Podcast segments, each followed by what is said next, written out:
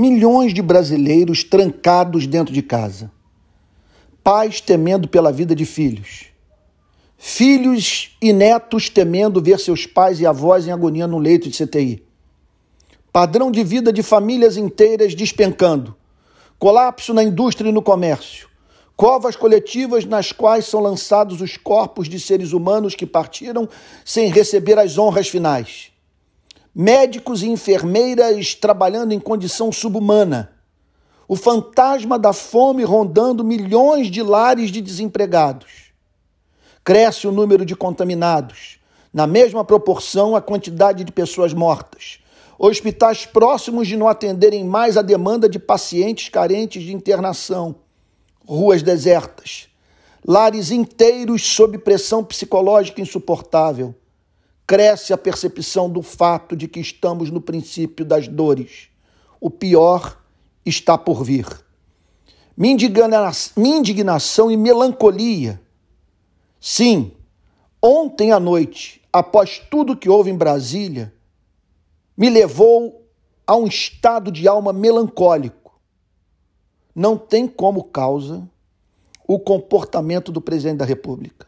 Não espero nada da parte dele. O que me deprime, me faz temer o pior, é a quantidade de gente no nosso país que ainda não percebeu que temos um presidente que se importa mais com o seu mandato do que com o bem-estar do povo brasileiro. O que o leva a continuar dando gargalhada em público enquanto tantos agonizam?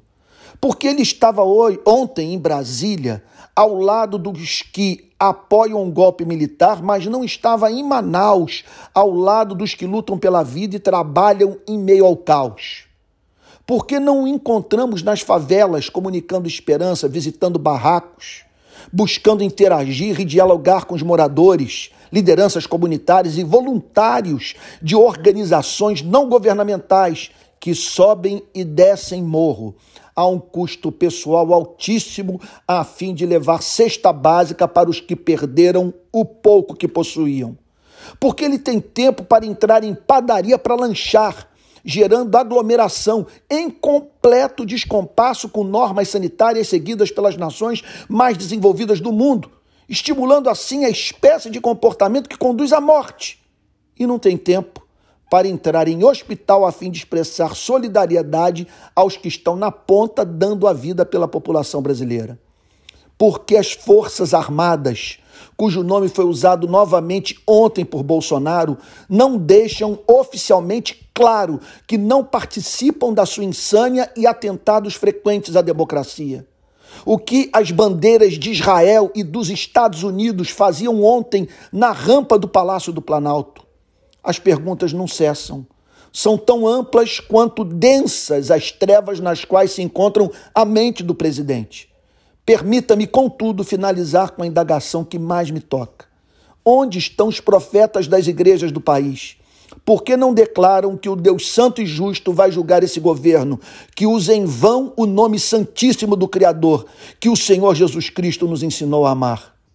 Até quando essa igreja devotará a um mortal cuja vida é sombra que passa, uma honra que somente é devida ao que, do alto do Monte das Oliveiras, chorava copiosamente ao contemplar Jerusalém, que estava prestes a ser destruída.